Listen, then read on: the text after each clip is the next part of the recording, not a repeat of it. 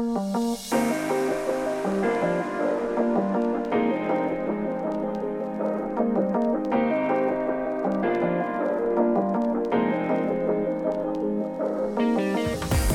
ici Augusta et bienvenue sur le podcast On n'éclaire pas le soleil.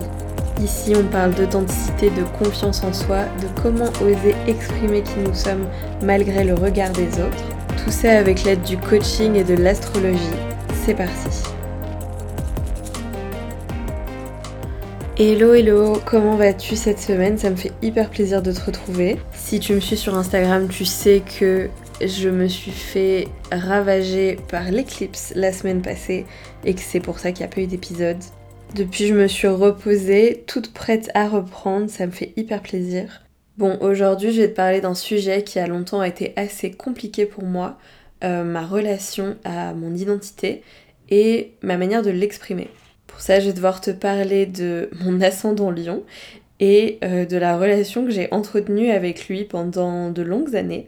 Euh, c'était pas facile d'avoir cet ascendant parce que je me reconnaissais pas du tout dedans en fait.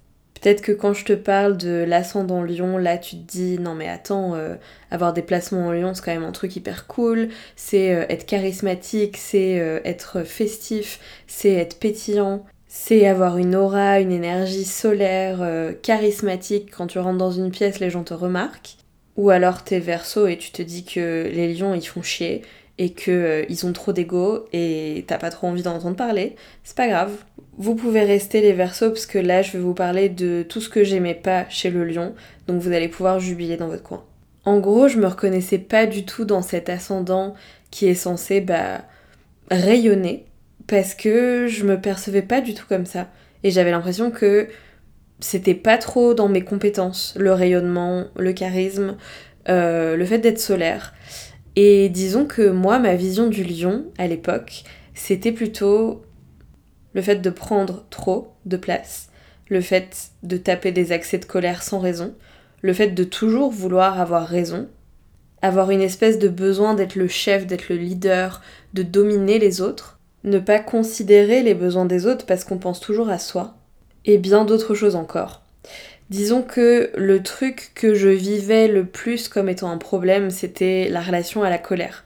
J'avais très peur euh, d'être quelqu'un qui écrasait les autres, qui voulait dominer les autres. Disons que j'ai toujours eu dans les groupes euh, un côté où je pouvais l'idée naturellement et en même temps c'est quelque chose que je me refusais de faire euh, c'était genre euh, naturellement je suis au centre ou je me mets dans une position dans un groupe euh, où je pas je dirige mais je coordonne les trucs et en même temps bah, je m'en voulais trop et du coup rapidement j'allais m'effacer. Et c'était ultra bizarre parce que je me sentais toujours tirée par ces deux choses.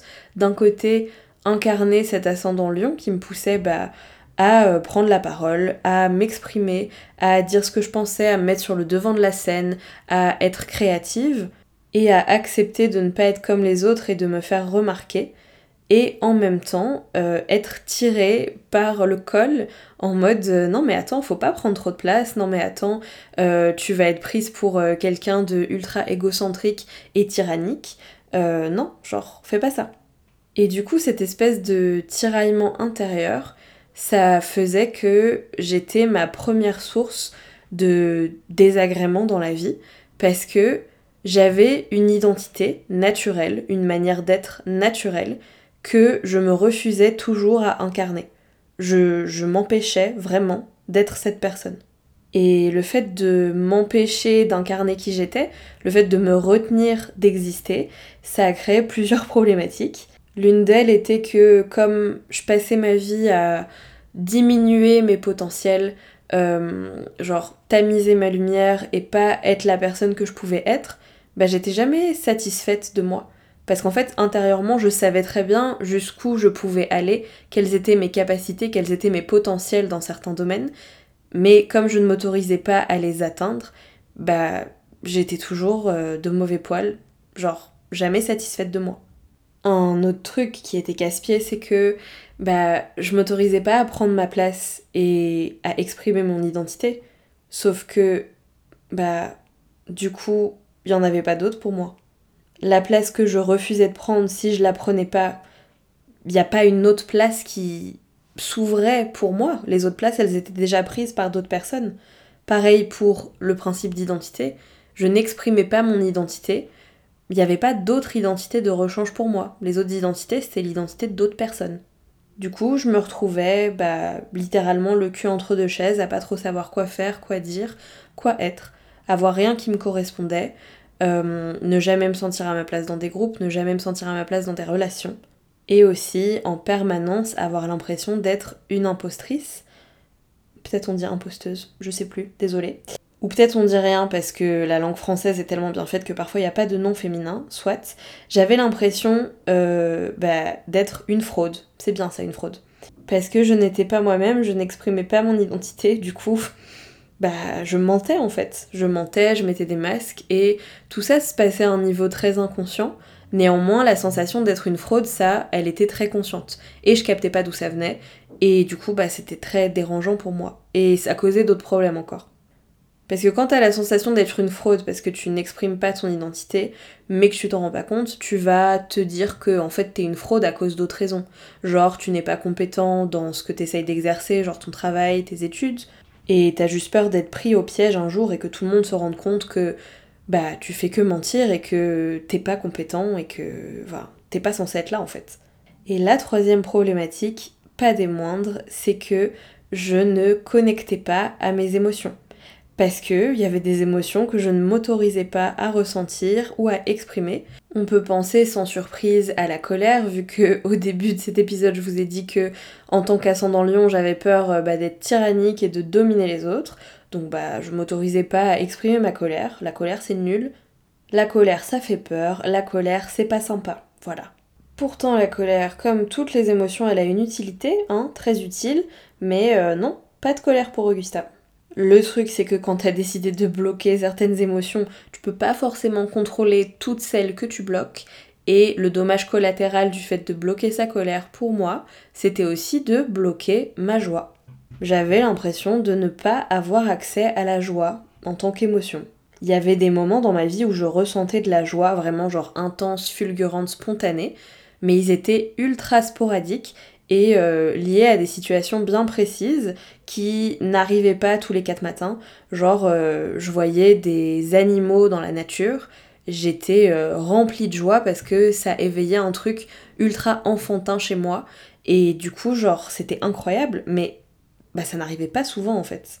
Et du coup, ce truc de se retenir d'être, se retenir d'avoir des émotions, bah ça faisait que je détestais plus ou moins toutes les personnes qui, elles, s'autorisaient à être, s'autorisaient à avoir leurs émotions, par exemple. Je jugeais les personnes qui se mettaient en colère euh, sans sourciller, sans que ça ait l'air de leur coûter quelque chose. Je me disais que bah, c'était des mauvaises personnes, concrètement. C'était tout ce que je ne voulais pas être, c'était des personnes tyranniques, c'était des personnes qui prenaient pas en compte les sentiments des autres. C'était le jugement méchant, hein, pas le jugement euh, basique cette personne s'autorise des choses que je ne m'autorise pas, du coup cette personne est mauvaise, voilà. Et on le fait tous, et je le fais encore sur d'autres sujets, il n'y a pas de souci. Juste là, la prise de recul, bah, elle peut te faire voir à quel point en fait ce jugement envers une autre personne, elle, elle était juste symptomatique du fait que moi je m'autorisais pas à vivre ma colère alors que j'en aurais eu grand besoin.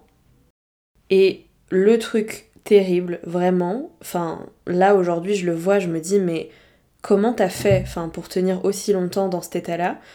Euh, Le fait de pas connecter à sa joie, c'était fou. Le fait de ne pas réussir à ressentir de la joie, c'était tellement inaccessible, c'était tellement difficile. Et en fait, c'est incroyable parce que l'ascendant lion, c'est quand même aussi... Euh, pas l'ascendant lion, pardon. L'énergie du lion, le lion, c'est quand même le signe connecté à la joie par essence. C'est le signe connecté au plaisir, connecté au loisir, connecté à sa créativité, connecté à son âme d'enfant. Euh, pour ceux qui sont familiers avec le tarot, la carte du soleil, tu rayonnes, tu vis, tu, tu es juste, simplement, spontanément. Et t'es heureux d'être là, t'es heureux d'exister. Et ce truc-là qui aurait dû être si naturel pour moi parce que l'ascendant, je te le rappelle, c'est normalement l'énergie la plus naturellement accessible, l'énergie qui t'est accessible sans que t'aies à faire d'efforts. ce truc-là qui était censé être naturel pour moi vraiment quand j'ai commencé à, capter en fait que j'avais pas accès à cette joie et que bah c'était toujours inaccessible, enfin voilà, j'étais pas dedans, mais je commençais à prendre conscience de ça, j'ai eu des moments où j'avais des crises de tristesse parce que je le vivais vraiment comme une injustice ultra profonde, en mode cette joie, cette émotion euh, qui a un droit inaliénable à tout un chacun, bah en fait, j'y avais pas droit. Cette période de ma vie où il y a eu cette prise de conscience du coup de, de cette problématique-là, elle a été assez dure parce que j'avais compris mais j'avais pas encore de solution. Et on était dans le jugement encore. Je me souviens, je détestais les personnes euh, dites solaires. Genre, je les détestais du plus profond de mon âme, sincèrement. J'étais, enfin, je vivais, vraiment ça comme une injustice en mode, euh, mais moi aussi je veux être comme ça, je rêve d'être comme ça, pourquoi je peux pas être comme ça? Je hais ces gens. J'étais le Dark Cloud avec euh, un petit orage au-dessus de la tête au fond de la salle qui regardait mal les gens en mode tout le monde les kiffe et moi j'étais là I hate you.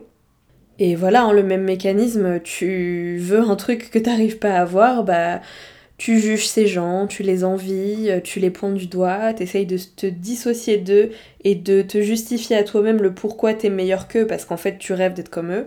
Bon, on en revient.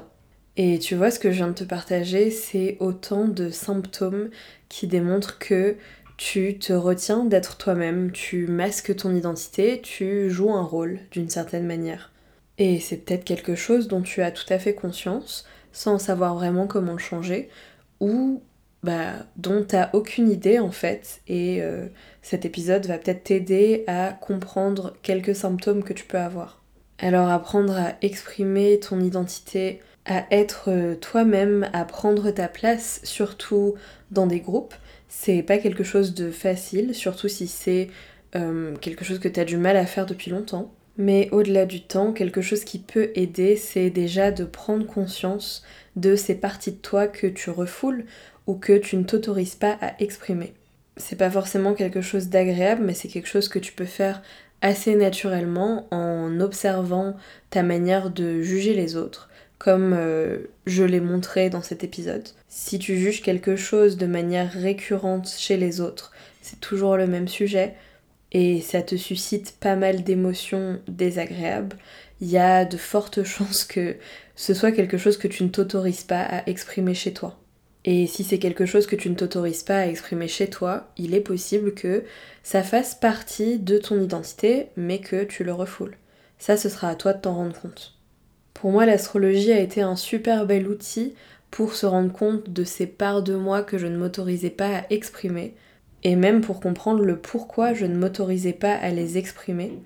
Parce que oui, si je n'exprimais pas mon ascendant lion, et si j'ai toujours du mal parfois à l'embrasser complètement aujourd'hui, il y a une explication astrologique derrière ça, qui m'a été révélée lors de ma première lecture de thème astral. Ça a été un moment assez chamboulant pour moi, mais euh, j'en parlerai dans un autre épisode. Si tu sens qu'au niveau de ton identité, de l'expression de ton identité, il y a un truc qui cloche sans vraiment pouvoir mettre le doigt sur ce que c'est, réserve une lecture de thème astral avec moi et on ira creuser ça ensemble en profondeur. Et si t'es déjà un peu plus avancé, que tu t'es rendu compte des masques que tu portais et du fait que tu avais du mal à exprimer ton identité, réserve une séance d'astro-coaching, on ira voir quelles sont tes croyances limitantes liées à certaines parties de ton thème. Et du coup comment t'aider à mieux exprimer ton identité avec fluidité et sans inconfort. Bon, je vais m'arrêter ici, j'espère que cet épisode t'a plu.